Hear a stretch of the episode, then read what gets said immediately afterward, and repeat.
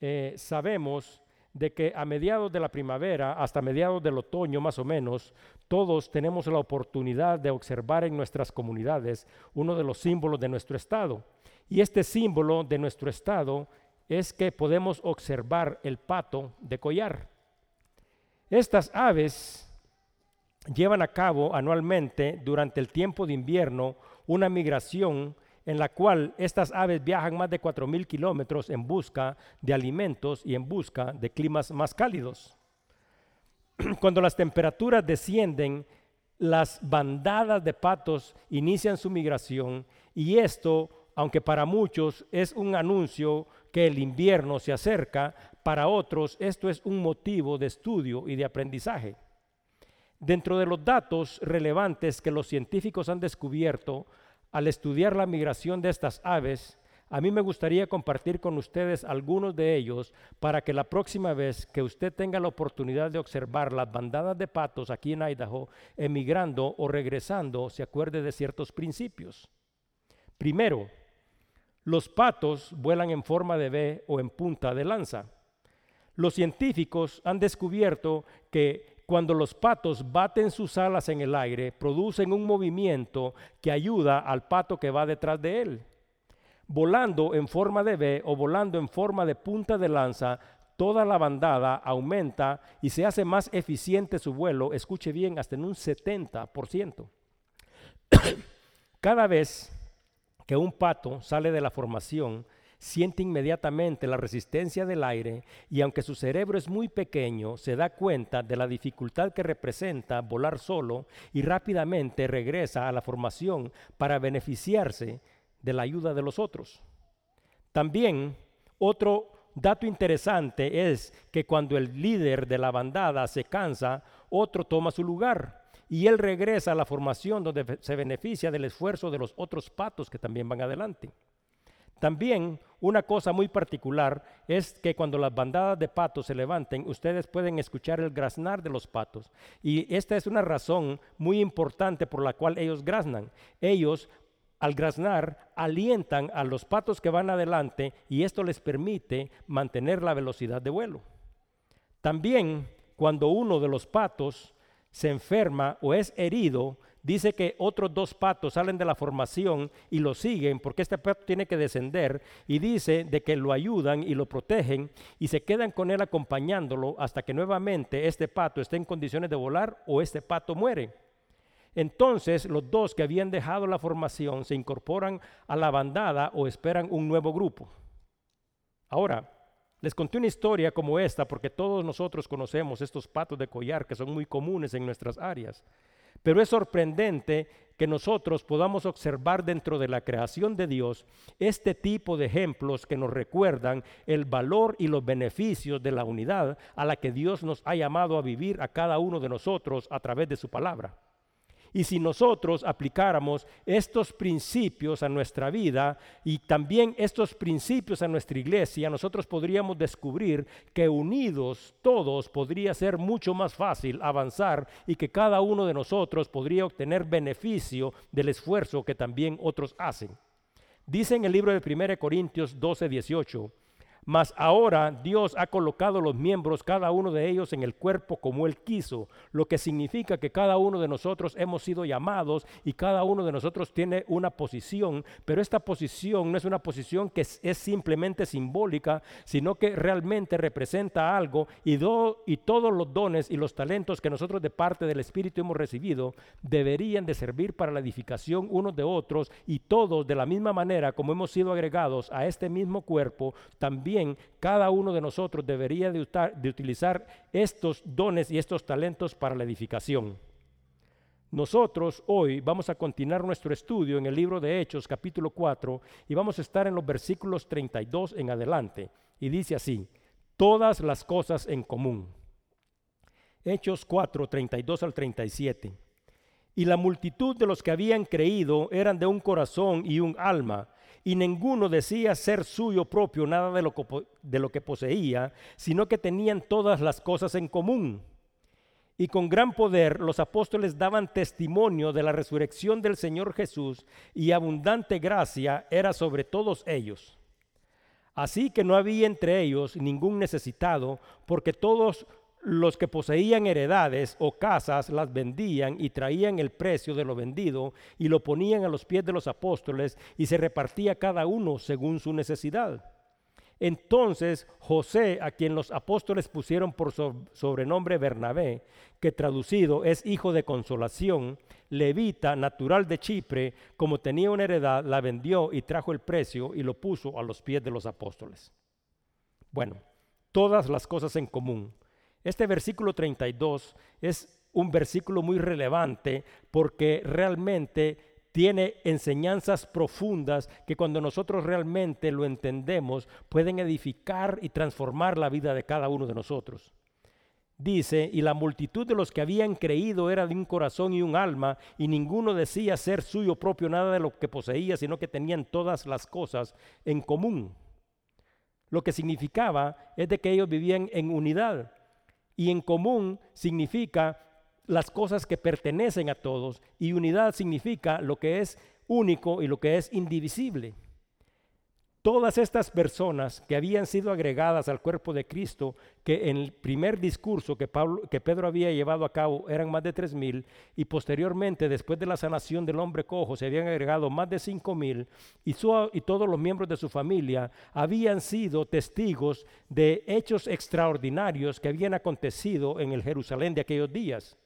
Todos sabían y reconocían y recordaban la muerte expiatoria de Cristo, todos recordaban la resurrección, todos recordaban la ascensión de Cristo, todos recordaban la venida del Espíritu Santo y también todos habían tenido la oportunidad de ver señales y milagros hechos por los apóstoles con la autoridad y el poder de Dios. Dice la palabra que muchos habían creído y muchos habían creído, hace referencia a que estas personas habían cambiado su forma de actitud, se habían arrepentido y ahora todos habían sido agregados al cuerpo de Cristo. Pero cuando nosotros observamos y nos detenemos un momentito a ver qué es y cómo es, están viviendo, esto también es una instrucción para la vida de cada uno de nosotros. Porque cuando nos damos cuenta, nosotros podemos observar que la unidad y el poder de la unidad misma dentro de la comunidad cristiana de aquellos tiempos es extraordinaria y es evidente. Primero, dice la palabra que ellos estaban unidos cuando ellos recibieron la promesa del Espíritu. Dice en Hechos 1.14, todos estos perseveraban unánimes en oración y en ruego. Por lo tanto, la unidad era importante porque a través de esta unidad en la que ellos estaban, se había manifestado el poder y ellos habían recibido la promesa. También después de que los tres mil habían recibido a Cristo, dice de que estas personas perseveraban en la doctrina de los apóstoles, en la comunión unos con otros, en el partimiento del pan y en las oraciones. Todos eran unos parte de los otros. Y dice Hechos 2.44, todos los que habían creído estaban juntos y tenían en común todas las cosas.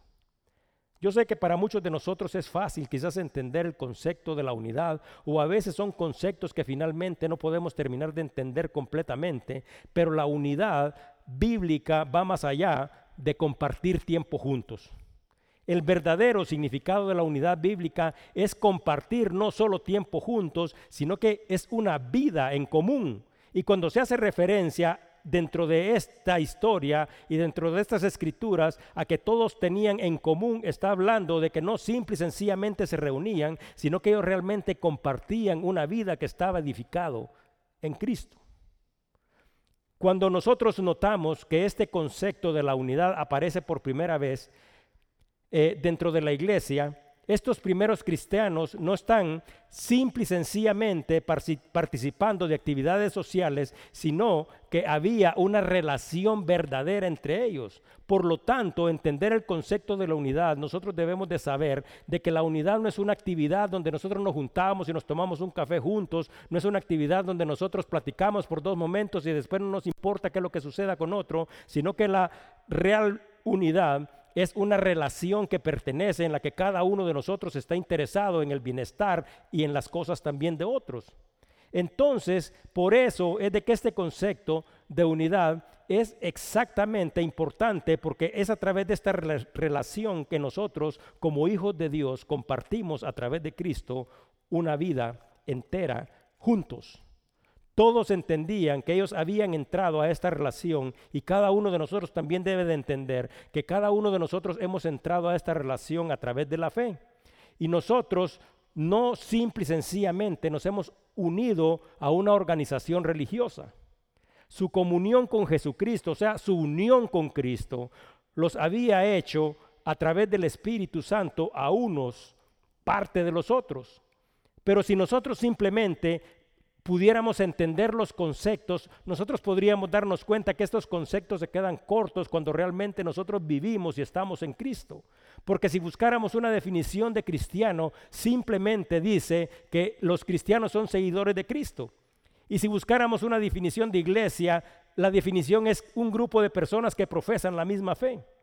Pero nosotros sabemos que esta es una pobre definición de lo que nosotros realmente somos y de lo que nosotros entendemos como iglesia, porque nosotros los cristianos no somos miembros de un grupo social, los cristianos somos miembros del cuerpo de Cristo y nosotros cristianos somos miembros unos de los otros. Por lo tanto, la verdadera unidad a la que se hace referencia es compartir nuestra vida juntos, unirnos en un mismo espíritu, unirnos en una misma esperanza y unidos en un mismo Salvador.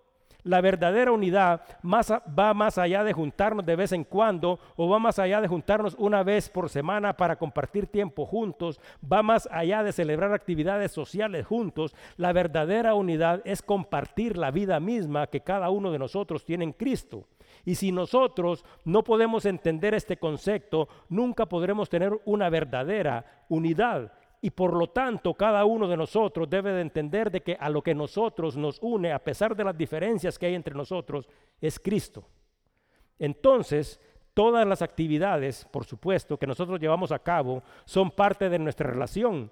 Pero nuestra unidad no está fundamentada en las relaciones que nosotros tenemos, sino o en las actividades que llevamos a cabo juntos, sino que aunque estas actividades son parte de nuestra relación, nuestra unidad está fundamentada en Cristo y nuestra comunión con Cristo nos hace a uno ser parte de los otros. En la iglesia actual, la común unión o la unidad es algo que por falta de entendimiento de los miembros se ha dejado de llevar a cabo. Muchos buscan iglesias con diferentes tipos de programas cuando la verdadera unidad es unidos a Cristo, compartir nuestra vida juntos. Y dice la multitud, la multitud significa todos, no se hace referencia a algunos, sino que a todos. Dice que todos tenían un mismo corazón y tenían una misma alma. Dice en Juan 13, 34, 35 un mandamiento nuevo os doy, que os améis unos a otros como yo os he amado, que también os améis unos a otros. En esto conocerán todos que son mis discípulos si tuvieras amor los unos con los otros. Diferentes grupos de personas y organizaciones tienen cosas en común. Por ejemplo, un club de motociclistas comparte su pasión por las motocicletas. Un club deportivo comparte su pasión por las actividades deportivas. Pero nosotros, los hijos de Dios, debemos de compartir, de acuerdo a lo que dice la palabra misma, un mismo corazón y una misma alma que se manifiesta a través del amor. Y dice la palabra, ¿y cómo conocerán que ustedes realmente son cristianos? Bueno, efectivamente, Juan responde a través de la palabra y dice todos conocerán de que ustedes le pertenecen a Cristo si hay amor dentro de ustedes. Por lo tanto, nosotros no simple y sencillamente pertenecemos a una asociación donde venimos y compartimos algunas cosas que nosotros tenemos en común, sino que nosotros realmente compartimos un mismo corazón, un mismo espíritu y un mismo esperanza y por lo tanto la manifestamos en el amor que demostramos dentro de cada uno de nosotros. Juan 17, 21 dice, para que todos sean uno, como tú, oh Padre, en mí y yo en ti, también ellos sean uno en nosotros, para que el mundo crea que tú me enviaste. Por lo tanto, esta unidad de ser de un mismo corazón, de ser de una misma alma, de compartir una misma esperanza, de amarnos unos a otros, tiene un propósito y el propósito de este amor que se expresa entre nosotros es de que el mundo que está alrededor de nosotros pueda ver y crea. Pero la iglesia no tiene ese poder porque dentro de sus miembros no hay verdadero amor y a veces no hay verdadera unidad. Simple y sencillamente venimos, hacemos la parte que nos corresponde y después de una hora de estar juntos, simple y sencillamente nos vamos hasta que nos podemos ver la próxima semana. Si nosotros tuviéramos por lo menos estas características de que los patos tienen por su naturaleza, de que cuando uno está quebrado y cuando uno está lastimado, dos de ellos se quedan para cuidarlo y para levantarlo, las cosas dentro de nuestra iglesia serían totalmente diferentes y no solo dentro de nuestra iglesia, sino que en todas las iglesias alrededor del mundo, porque eso sería un amor genuino, un interés genuino para que la gente realmente esté en unidad. Dice en el libro de Filipenses 2, versículos 2 y 3, completad mi gozo sintiendo lo mismo, teniendo el mismo amor, unánimes, sintiendo una misma cosa. Nada hagáis por contienda o por vanagloria, antes bien con humildad, estimando cada uno a los demás como superiores a sí mismo, no mirando cada uno por lo suyo propio, sino que cada cual también por lo de los demás. Esta era la base de los primeros cristianos, de los primeros miembros de la iglesia, era un amor que tenían a Cristo y era un amor que se tenían dentro de ellos. Y cuando nosotros profundizamos y miramos otras escrituras, nos podemos dar cuenta de que en el libro de Mateo 22, 37, 40 dice, y Jesús le dijo, amarás al Señor tu Dios con todo tu corazón y con toda tu alma y con toda tu mente. Este es el primero y más grande mandamiento y el segundo es semejante. Amarás a tu prójimo como a ti mismo y de estos dos mandamientos dependen toda la ley y los profetas. Por lo tanto, cuando damos este enfoque, nosotros nos podemos dar cuenta que lo que dice en Hechos capítulo 4, versículo 32, es el cumplimiento del mandamiento y de la ley de Dios, porque cuando nosotros tenemos una base y un fundamento que es Cristo y que Cristo ocupa el lugar que corresponde a la vida de cada uno de nosotros, y también tenemos este amor que nosotros expresamos a los demás a través de un mismo sentimiento, de un mismo amor y de un interés genuino, entonces nosotros cumplimos el mandamiento y la ley de Dios. Ahora, yo he compartido esta historia con más de algunos de ustedes esta semana, pero quiero compartirla una vez más. Dice que en el año 2005 murió un pastor, este pastor se llamaba Adrián Royer y él fue un pastor que había nacido en Palm Beach, Florida, en el año de 1931 y murió en Memphis, Tennessee, en el año 2005. Por lo tanto, esta es una historia real. Pero dice la historia que Adrián quería que muchos pájaros vinieran a su jardín, pero no sabía cómo hacerlo. Así que se acercó a su vecino y le pidió un consejo. Y el vecino le dio este consejo. Si creas el entorno adecuado, los pájaros llegarán. Entonces dice de que siguiendo el consejo, Adrián empezó a investigar un poco y dice de que compró la comida adecuada, compró una casita para pájaros que la colocó en un jardín, en, el, árbol de eh, en el árbol, en el jardín de su casa, a una altura apropiada, instaló una pequeña fuente para que los pájaros tuvieran agua fresca y dice que después de un corto tiempo los pájaros empezaron a llegar. Bueno, la historia y la idea de compartir esta historia es simple. Sin querer, muchos de nosotros hemos creado el entorno perfecto para atraer, no a los pájaros, a veces ni siquiera para que Dios esté cerca de nosotros, sino que hemos creado el entorno perfecto para que nuestro enemigo venga y se quede y se sienta en casa, no solo en nuestra casa, sino que también dentro de la iglesia. Ahora, si usted quiere que los pájaros se vayan de su casa, entonces lo que tiene que hacer es no les ponga comida, quite la comida de los pájaros, quite también la casa de los pájaros y quite la fuente de agua. Y este principio es un principio que es muy simple y que cada uno deberíamos de saber y de entender porque les voy a decir algo. Yo desde que era niño escuchaba, escuchaba, estas advertencias. Primero las escuchaba de mi mamá dándomelas a mí y después las he escuchado de parte de mi esposa dándoselas a mis hijos. Primero le dicen, no dejes basura en tu cuarto porque se va a llenar de bichos, ¿o no es cierto? Si nosotros creamos el entorno y estamos dejando constantemente basura tirada dentro de los cuartos, finalmente tendremos cucarachas. También es muy común que las madres le dicen a los hijos, hey, no dejes migajas de pan en tu cama o se llenará de hormigas.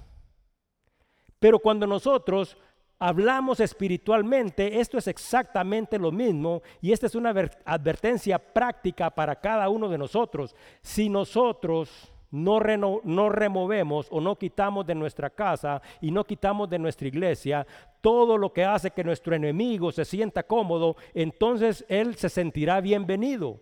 Por lo tanto, es necesario que cada uno de nosotros haga un examen personal dentro de las actividades que lleva a cabo dentro de la iglesia y que también haga un examen personal de la forma en que vive en su casa, porque si usted crea un entorno adecuado para que el enemigo esté y permanezca, entonces él se sentirá completamente cómodo. Pero de la misma manera funciona en la otra forma, porque si usted quiere que la presencia, el amor y la gracia de Dios estén ahí, entonces usted crea todas las cosas necesarias para que la presencia y el Espíritu de Dios se muevan. Entonces, los primeros cristianos dice que habían creado este entorno para que la presencia de Dios fuera evidente. Si a usted le estorba algo y si usted no siente la presencia de Dios en su casa es porque usted tiene que cambiar algo. Saque las cosas que no permiten que Dios esté ahí. Pueden haber pleitos, disensiones, pueden haber chismes, ira, pleitos, enojos y todo este tipo de cosas. Entonces usted dice que es cristiano y que quiere ver la presencia de Dios, pero cuando se da cuenta en su casa, usted no está creando las condiciones perfectas para eso. Y cuando venimos a la iglesia, si venimos arrastrando todavía todo este tipo de cosas, ¿cómo es posible que nosotros seamos una iglesia viva donde realmente nos miramos con amor y nos miramos como hermanos? Dice la palabra que nosotros debemos tener un mismo corazón, una misma alma, una unidad verdadera que solo se puede a través de Cristo. Entonces, cuando nosotros realmente creemos este entorno, las cosas van a empezar a cambiar en nuestra casa, en nuestra iglesia y luego en nuestra comunidad. Cuando la comunidad y cuando todos miren lo que está sucediendo, todos van a querer venir y van a querer pertenecer a la iglesia. Porque ¿sabe qué? en la iglesia, se va a poder sentir el amor y la presencia de Dios. Y dice la palabra que estos estaban unidos en una misma fe, en un mismo corazón, en una misma alma. Entonces todos por esto compartían una misma vida y eso se llama tener todas las cosas en común. Y si usted se pusiera a pensar que debe de cambiar algo en su vida, cuál es el entorno y cuáles son las cosas que usted debería de quitar para que la presencia y el amor y la gracia de Dios se puedan ver en la iglesia y en su casa o en mi casa. Dice la palabra en el libro de Santiago 4, 7, 8, someteos pues a Dios, resistid al diablo y huirá de vosotros, acercaos a Dios y él se acercará a vosotros, pecadores, limpiad las manos y vosotros los de doble ánimo, purificad vuestro corazón. A eso se refiere la palabra cuando hablamos acerca de esta unidad y de este amor que realmente debe de ser evidente. Entonces, ¿qué es lo que sucede cuando ni siquiera nuestros hijos quieren llegar a la casa porque esa casa no es un lugar donde se sienten bienvenidos? Porque es necesario que se cambien las cosas y que todas estas cosas sean reemplazadas por esto que solo se puede obtener a través del Espíritu de Dios en nosotros, que es paz, tranquilidad, fe, amor, confianza y dominio propio. Porque si nosotros no cambiamos estas cosas, entonces, ¿cómo podremos vivir en paz y cómo creamos que nuestros hijos y toda nuestra familia glorifiquen a Dios? Dice en el versículo 33 y con gran poder los apóstoles daban testimonio de la resurrección del Señor Jesucristo y abundante gracia era sobre todo ellos. Gran poder. Por mano de los apóstoles eran hechos muchos, pero muchos milagros. A eso se refiere gran poder. Dice en el libro de Hechos 5:12, y por la mano de los apóstoles se hacían muchas señales y prodigios en el pueblo y estaban todos unánimes en el portico de Salomón, ahí donde se había curado a este hombre cojo que había reunido esta gran multitud.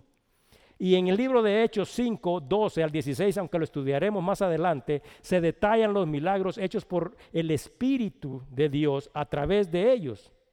Incluso Pedro, que era un instrumento en las manos de Dios, Pedro era el que le había dicho y había levantado al cojo para que se levantara. También Pedro tuvo la oportunidad de experimentar un milagro en su propia vida. Porque cuando estudiaremos hechos más adelante nos vamos a dar cuenta de que Pedro fue liberado de la cárcel. Y cuando Pedro fue liberado, significa, y Pedro sabía y entendía esto, que el poder no dependía de él, sino que el poder dependía del Espíritu Santo, porque incluso él mismo había tenido esta oportunidad de ver las proezas que el Espíritu hacía. Pero cuando hablamos de cuestiones de poder, nosotros debemos de saber y de entender que no importa las proezas y las señales que nosotros miramos, ha sucedido un milagro y ese milagro es el más grande que ha sucedido en la historia y no sucederá nunca más nada igual. Y eso es la resurrección de Cristo. Porque a través de esta resurrección de Cristo se cumple la ley.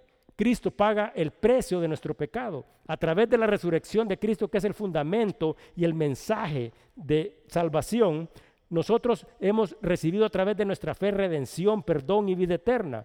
Entonces dice la palabra que después de haber resucitado, ascendió y que envió al Espíritu Santo y a través de todo esto ahora es que cada uno de nosotros, los que lo hemos recibido, fuimos hechos hijos de Dios y hemos recibido la promesa de la vida eterna.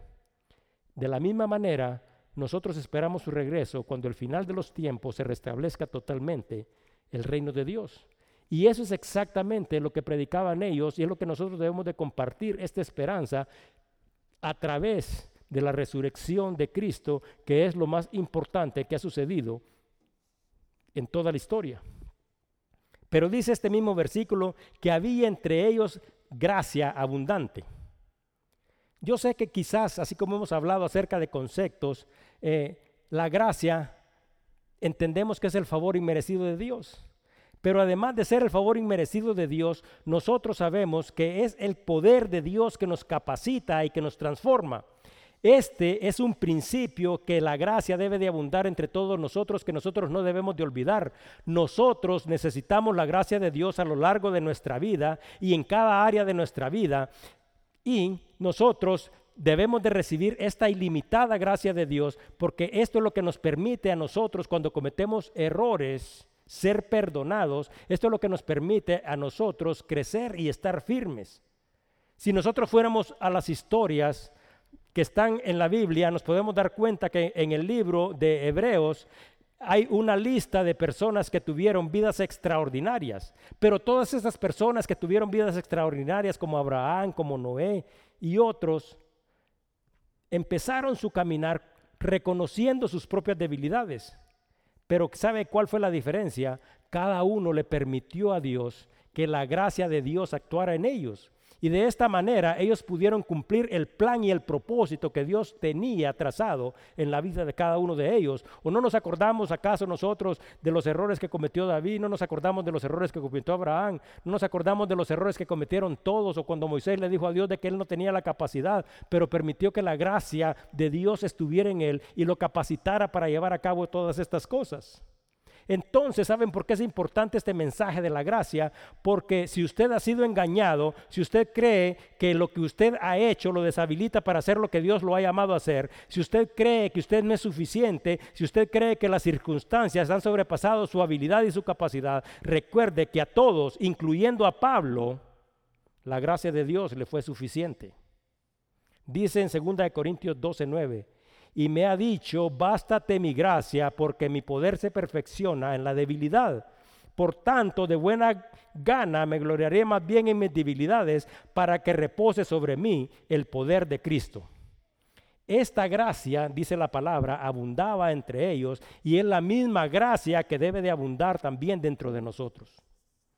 Dice el versículo 34 y 35. Así que no había entre ellos ningún necesitado, porque todos los que poseían las heredades o casas las vendían y traían el precio de lo vendido y lo ponían a los pies de los apóstoles y, se repartía cada uno según su necesidad. Hace algunos años, un pastor lideró un viaje para el África. Y esto es una historia real también. Dice de que mientras se acercaban al pueblo donde se dirigían, dice que llevaban un guía y este guía les dio instrucciones de último minuto y les dijo, bien, sea lo que sea, hagan lo que hagan, no sientan lástima por esta gente, ni los traten como que si fueran pobres. Todos en el mundo son pobres de acuerdo a la forma en que se vive en América. Pero ustedes se darán cuenta que estas personas son realmente felices. Entonces dice de que el pastor se quedó pensando acerca de esta advertencia porque la consideró muy exagerada, ya que los habitantes de ese pueblo vivían en las planicies en África, donde no había agua corriente, donde no habían baños y sus casas, y esto es algo real que sucede actualmente, estaban hechas de estiércol de vaca. y el piso de las casas era piso de tierra. Dice que mientras estaban ahí, dice que empezó a llover. Y nosotros sabemos, incluso disfrutamos cuando llueve, porque cuando llueve podemos disfrutar del aroma de la naturaleza que está a nuestro alrededor y podemos oler la tierra mojada. Pero dice de que ellos estando en estas planicies donde ni siquiera había agua corriente, donde los baños estaban en el suelo, donde los pisos eran de, tierra, donde las casas eran estiércol de vaca, dice que cuando empezó a llover, dice que se desató un olor que para ellos era demasiado extremo. Entonces, dice de que luego de la lluvia, dice que el pastor empezó a caminar por el pueblo y cuando estaba caminando por las calles se dio cuenta que uno de los habitantes llevaba puesta la jacket de un joven que estaba dentro del grupo. Entonces dice que se voltea y cuando mira al joven le pregunta, hey, ¿dónde está tu jacket? Y el joven le responde, se la di a ese, a ese que va ahí. Y el pastor le dijo, pero si vuelve a llover, la necesitarás. Y el joven le respondió, él también. Cuando el joven, dice la historia, se subió de regreso al autobús para regresar al hotel, dice que iba vestido como uno más del pueblo, porque dice que había intercambiado todo lo que llevaba puesto con los habitantes del pueblo. Dice que su camisa era una camisa andrajosa, había entregado su camisa también, sus pantalones le quedaban cortos y los zapatos que llevaba puesto eran dos tallas más grandes de las que él usaba. Pero ¿saben cuál era la gran diferencia? Esta persona se subió a ese bus más feliz que todos los demás. Y la razón era simple. Él había puesto la necesidad de otros primero que la de él. Dice la palabra que estas personas poseían casas, no poseían casas todos, pero dice que algunos poseían casas. Y dice de que estos las vendían y todos los que tenían algo extra, dice que venían y lo traían para que los otros que estaban en necesidad no padecieran. En aquella época la iglesia, ustedes saben, era diferente a la iglesia actual de hoy. Muchas iglesias hoy, como hemos dicho, se han convertido en clubes donde las personas de un mismo estatus social se reúnen y se unen por una causa y comparten tiempo juntos donde hablan de sus proyectos y sus sueños, pero no existe el amor verdadero y por eso es que la palabra dice, hey, tienen que ver el amor verdadero. No es que ustedes se van a juntar dentro de un club social donde simple y sencillamente comparten sus ilusiones y sus proyectos, sino que también comparten sus necesidades y el que tiene oportunidad de dar y ayudar, da y ayuda. Y esta historia ya se las he contado una vez, pero es una historia real que también vale la pena recordar. ¿Se acuerdan cuando conté que un pastor una vez invitó a los miembros de la iglesia, algunos, para que fueran a comer con él, y cuando trató de pagar la cuenta, dice que la tarjeta no pasó, sino que la tarjeta fue rechazada? Dice, cuando regresó a las oficinas, se acerca a la, tesorera y le dice, ¿qué es lo que está pasando? Entonces la tesorera le explica, nosotros estamos enfrentando problemas económicos porque antes teníamos muchos miembros y ahora solo somos menos, casi 300 nada más. Entonces el pastor dice que incapacitado y no sabiendo qué hacer, simple y sencillamente se hinca y le pide a Dios, Dios, por favor, haz algo. Entonces dice que Dios le dijo, la próxima semana, y esta es una historia real, manda los buses a las calles y que traigan a las personas desamparadas para que reciban el mensaje de salvación y de esperanza.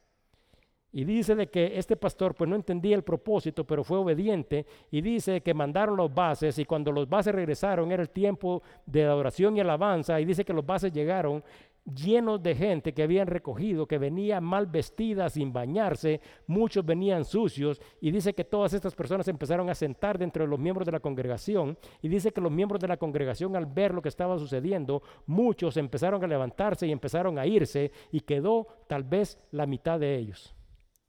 Entonces, después de lo sucedido, dice que el pastor va nuevamente y ora y le dice a Dios, Dios, yo te pedí una solución, pero esto es lo que me dijiste que hiciera, ha empeorado todas las cosas.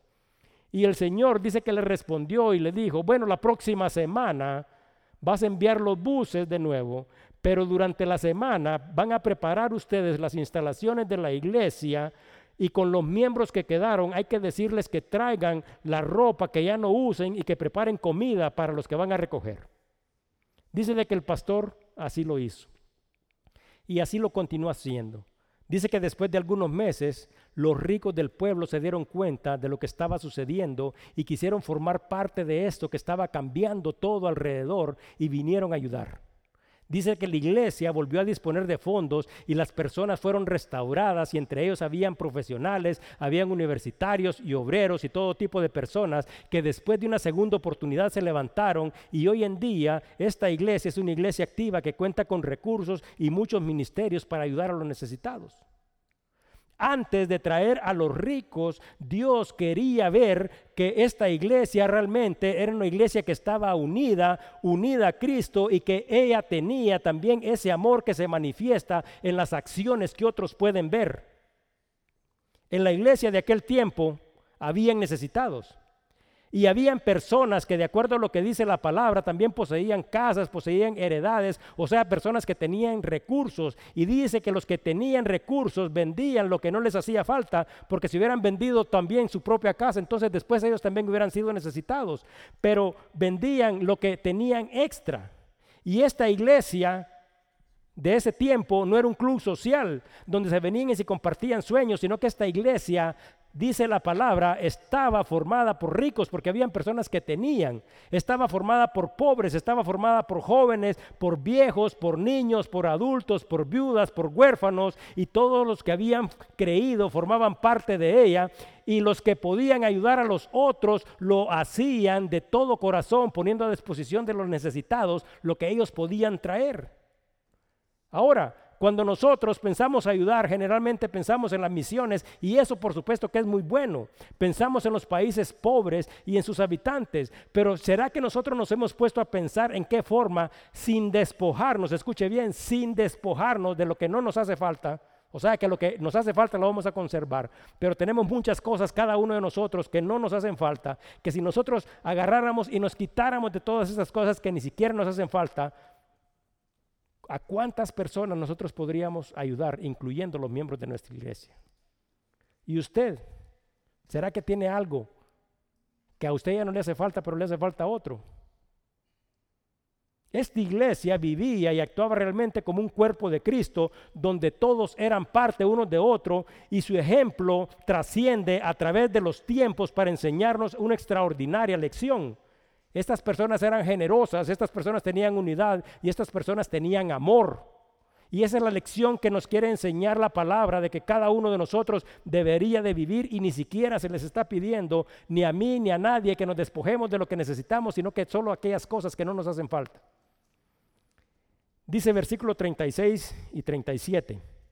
Entonces José, a quien los apóstoles pusieron por sobrenombre Bernabé, que traducido es hijo de consolación, levita natural de Chipre, como tenía una heredad, la vendió y trajo el precio y lo puso a los pies de los apóstoles. Bueno, José un levita natural de Chipre. En los siguientes capítulos nosotros haremos referencia a José, a que como dice la palabra, ellos le habían cambiado el nombre y le habían puesto Bernabé, que significa hijo de consolación. Pero dice la palabra que éste había vendido una heredad y trajo el valor total de todo lo que había recibido y lo puso a los pies de los apóstoles. Y este, ¿saben qué? No es un simple hecho, sino que este es un hecho relevante de una persona que a través de unirse a Cristo compartía un mismo corazón y una misma alma. Su interés era genuino por el bienestar de los demás. Entonces, como él quería ver que sus hermanos también estuvieran bien, entonces lo llevó a considerar vender su propiedad y traer todas las cosas al cuerpo de Cristo para que las necesidades de unos pudieran ser cubiertas. Ahora, eso significa de que él se quitó del lugar que a él le correspondía y consideraba a otros más importantes que él. Es lo mismo que estaba diciendo el libro de Filipenses. Ahora, todos nosotros sabemos que a través del nacimiento, la muerte y la resurrección de Cristo se estableció un nuevo orden mundial. El príncipe de las tinieblas, el poder del pecado y de la muerte fueron vencidos. Así que aquí se hace referencia a un hecho histórico muy importante, que es el reconocimiento de un nuevo orden. ¿Y saben por qué es el reconocimiento de un nuevo orden? José era levita y usted sabe qué significa ser levita. Cuando nosotros estudiamos la palabra, nosotros nos podemos dar cuenta que de acuerdo a lo que Dios había dicho en los libros de la ley, los levitas tenían la función dentro del pueblo de Israel de servir dentro del templo y los levitas, que también eran sacerdotes, estos tenían la función de interceder por el pueblo. Y todos los demás levitas eran encargados de la adoración, de la alabanza y del mantenimiento del templo. Pero de acuerdo a lo que dice y a lo que Dios había establecido, estas personas deberían de vivir de las ofrendas presentadas al templo y no deberían de poseer tierra. ¿O no se acuerda usted de esas historias que están en el libro de la ley? Pero aquí tenemos un levita que tenía tierra, lo que significa que si él tenía una heredad, él o los miembros de su familia no estaban ni siquiera cumpliendo con la ley y por eso es que a ellos eran los que regañaba Jesucristo y les decía, ustedes me siguen con la boca, pero ustedes ni siquiera cumplen lo que quieren que el pueblo cumpla. Pero sucedió algo importante. Dice que José, vendió esa propiedad. ¿Qué es lo que significa eso? José procedió a arrepentimiento. Entonces, cuando él procede a arrepentimiento, él se despojó de algo que estaba estorbando en su relación con Dios y se hizo miembro del cuerpo de Cristo. Pero además de hacerse miembro del cuerpo de Cristo, José, que era levita, él conocía y entendía las escrituras y cuando mira todos estos hechos que están sucediendo y él ha sido testigo de ellos, él sabe y reconoce que Jesucristo es el verdadero Hijo de Dios. Entonces estos dos hechos son importantes porque si nosotros quitamos lo que no nos permite, lo que nos estorba, para tener una buena relación con Dios y procedemos a arrepentimiento, y si nosotros reconocemos a Cristo como el enviado de Dios y le recibimos como Salvador, Dios puede hacer cosas extraordinarias a través de nosotros. Bernabé se convirtió a través del poder del Espíritu Santo en un pilar dentro de la iglesia y fue el compañero de Pablo durante su primer viaje misionero y a través de él se cumplió lo que Cristo mismo había dicho, me seréis testigos hasta los confines de la tierra.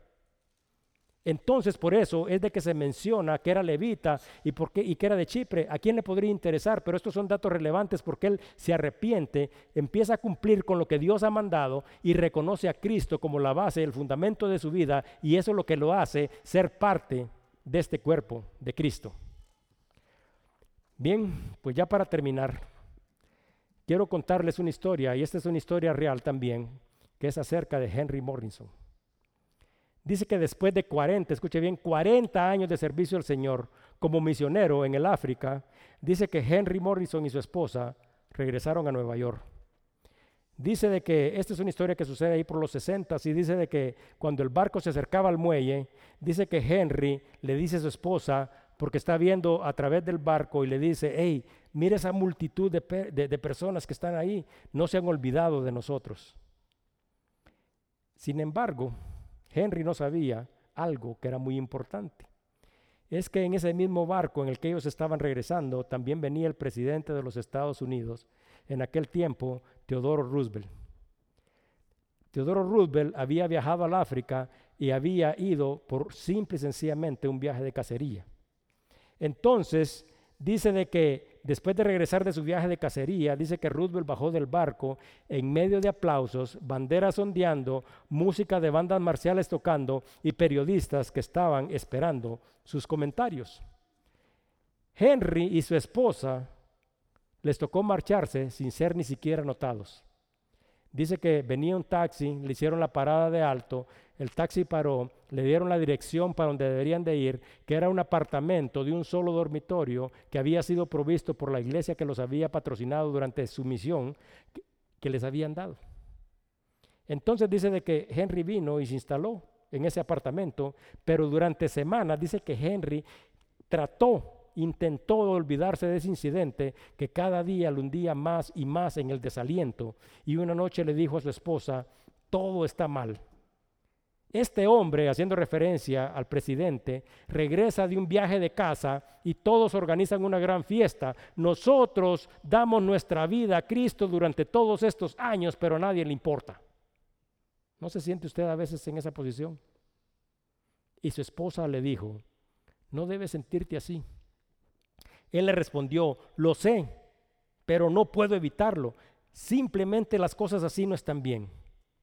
Entonces su esposa le dijo, Henry, Debes decirle esto al Señor y resolverlo ahora o si no serás inútil para el ministerio y no podrás servir. Entonces dice de que Henry se dirigió a la única habitación donde vivían y se arrodilló y dice que recordó a Habacuc. Habacuc 3, 17 y 18 dice, aunque la higuera no florezca, ni en las vides haya fruto, aunque falte el producto del olivo, y los labrados no den mantenimiento, y las ovejas sean quitadas de la majada, y no haya vacas en los corrales, con todo yo me alegraré en Jehová, y me gozaré en el Dios de mi salvación. Y dijo, Señor, tú conoces nuestra situación, y tú conoces lo que me preocupa con gusto te, te, hemos servido fielmente durante todos estos años, pero ahora, Señor, simple y sencillamente no me puedo quitar esto de la cabeza. Y dice que después de unos 10 minutos de estar orando, pero orando fervientemente, dice que Henry regresa a la sala con una mirada pacífica en su rostro. Entonces dice que su esposa se le queda viendo y le dice, Henry, parece que resolviste el problema.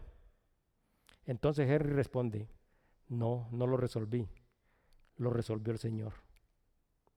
Dice, le conté al Señor lo amargado que estaba porque el presidente recibió este tremendo recibimiento por su regreso a casa. Le conté que nadie se preocupó por nosotros cuando nosotros regresamos a casa. Y cuando terminé de decirle todas estas cosas, sentí como el Señor ponía su mano sobre mi hombro y simplemente me dijo, Henry, tú todavía no has llegado a casa.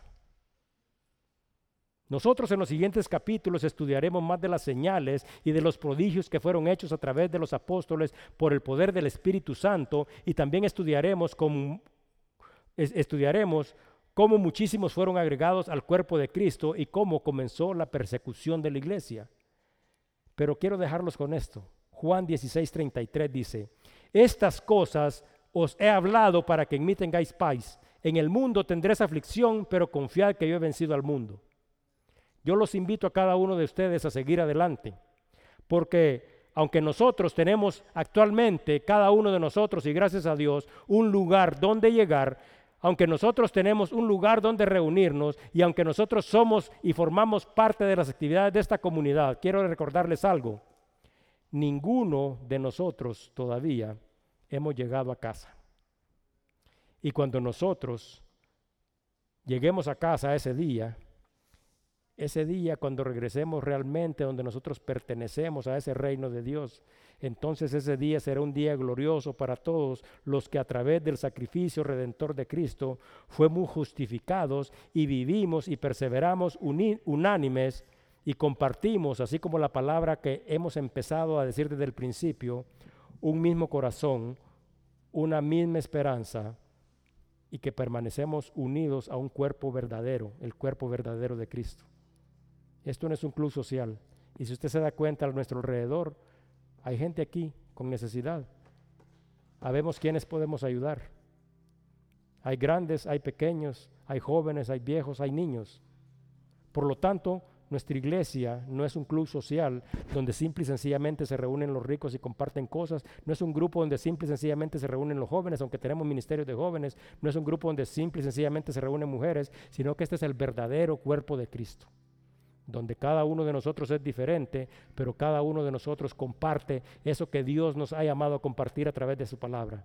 Un mismo corazón y una misma alma. Y también cada uno de nosotros comparte esa misma esperanza. Que Dios los bendiga. Señor, gracias una vez más por tu palabra. Que tu amor, que tu gracia y tu misericordia sea con cada uno de nosotros. Y Señor, yo sé que nosotros hemos escuchado en múltiples ocasiones, Señor, esta advertencia, Señor, que hemos hecho hoy a través de tu palabra. Ayúdanos, Señor, a no dar espacio al diablo. Ayúdanos a quitar ese entorno donde Él se siente cómodo en nuestra vida. Ayúdanos a quitar ese entorno donde Él se siente cómodo en nuestra casa, Señor, porque nosotros hemos puesto todas las cosas adecuadas y las hemos dispuesto de tal manera que Él se siente que le pertenece. También hemos entregado mucha parte de nuestro corazón y también hemos entregado mucha parte de todo lo que hacemos como ministerios y, y todas estas cosas, pero hoy lo queremos reclamar, Señor. No a través de nuestra propia fuerza, porque tú eres la fuerza, tú eres la gracia y tú eres el poder, Señor, que esté en cada uno de nosotros para vivir en la plenitud que tú nos has llamado a vivir a cada uno de nosotros. Y hoy, por lo tanto, Señor, en tu nombre y de aquí para adelante, queremos reclamar ese espacio que hemos cedido. Queremos que nuestra casa sea tu casa, Señor y que se pueda sentir tu amor, tu gracia y tu presencia. Y queremos pedirte, Señor, que tu iglesia, esta iglesia que es tuya, Señor, también sea tuya, Señor, y que aquí se den todo este entorno adecuado, Señor, para que las personas sean restauradas, sean recibidas con amor, que el que pueda dar de y el que necesite que tome. Te queremos pedir, Señor, que nos ayudes a estar unidos en un mismo corazón, en un mismo pensamiento, Señor porque cuando nosotros estamos unidos, Señor, en nuestras familias, en nuestra iglesia, cuando nosotros realmente estamos unidos, realmente unidos, Señor, tu poder y tu gloria se manifiestan. Gracias por darnos estos valores, estos principios y estas enseñanzas que nos das a través de tu palabra, Señor, porque esto realmente es plenitud y vida eterna para cada uno de nosotros. Que tu amor, que tu gracia y tu misericordia esté y permanezca con nosotros siempre. Y gracias una vez más, Señor, por este día que por tu mera gracia tú nos has dado. Ponemos en tus manos, Señor, nuestros hijos, nuestras familias, nuestros sueños, nuestras esperanzas. Ponemos en tus manos incluso nuestras necesidades, las necesidades de los que están enfermos y los que padecen. Ponemos, Señor, también en tus manos, Señor, al pueblo de Israel, Señor, que aunque tú les habías mostrado estos señales y milagros, Señor, más adelante descubriremos a través de nuestros estudios, Señor, que no te escogieron a ti quita la venda de sus ojos, Señor, de la misma manera que la quites de la vida de cada uno de nosotros. Y que tu amor, tu gracia y tu misericordia esté y permanezca siempre. Te lo pedimos en el nombre de Cristo Jesús. Amén.